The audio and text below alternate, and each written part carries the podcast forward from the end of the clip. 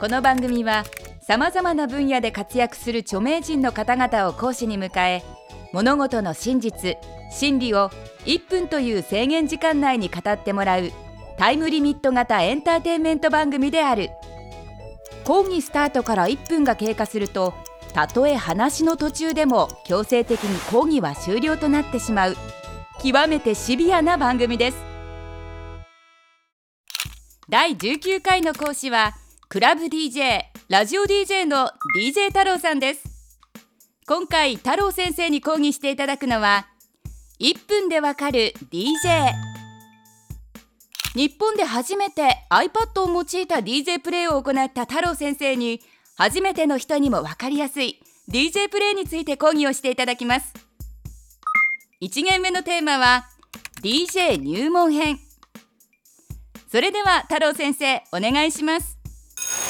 やっぱこれからの時代はですねみんなが DJ ぐらいできた方がいいわけです。DJ っていうのはこうやってこうちょこちょこちょこちょこね、まあレコードプレイヤーとかいろんなスタイルがありますけど、まあ人との会話も弾みますし、今度さ、あの、うちでパーティーやるんだけどって、あ、じゃあよかったら DJ やってくんない？いいよとか言うとですね、えー、会話ももうそれで盛り上がると。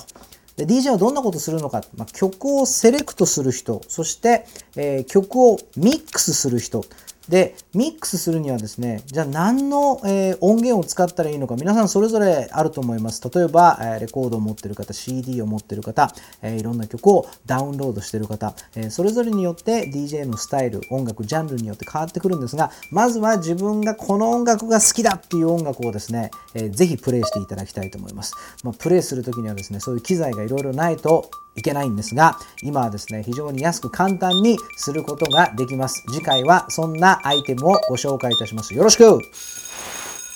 まった、1分。まあ、毎日生放送やってるしね。太郎先生、まさに DJ。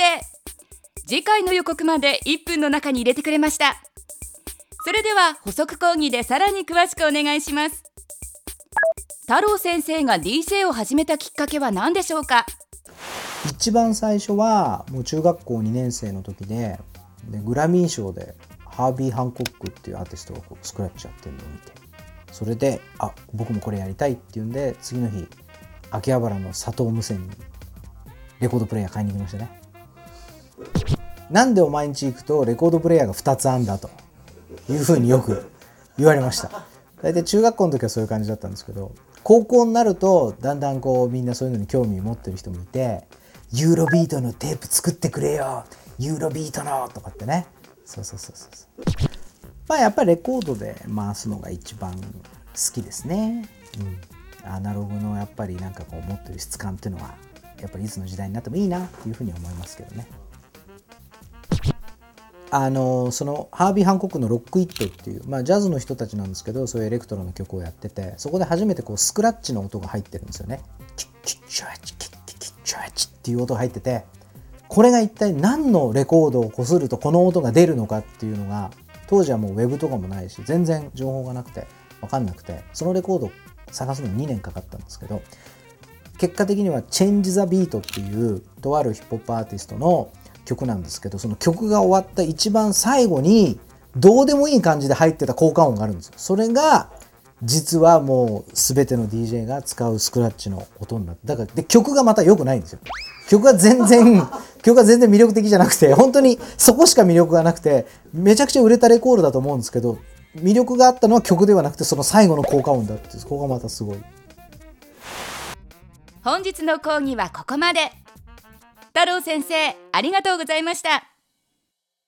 それでは本日のポイントをおさらいしておきましょう。DJ ができれば人との会話も弾む。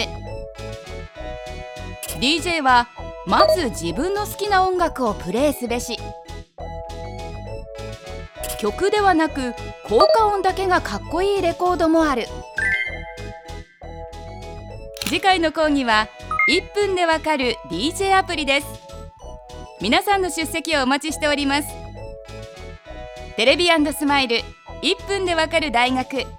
本日はこの辺で閉校。